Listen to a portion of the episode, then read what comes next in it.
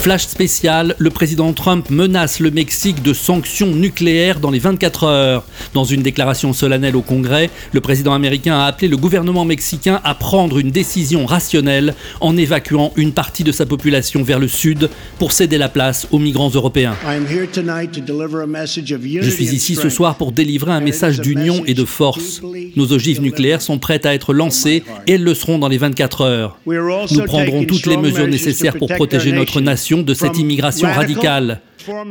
Nous ne pouvons pas permettre que notre sécurité soit mise en danger par des extrémistes. Le Mexique a donc jusqu'à demain vendredi pour se soumettre, demain à midi heure de Washington, soit 18 heures heure française.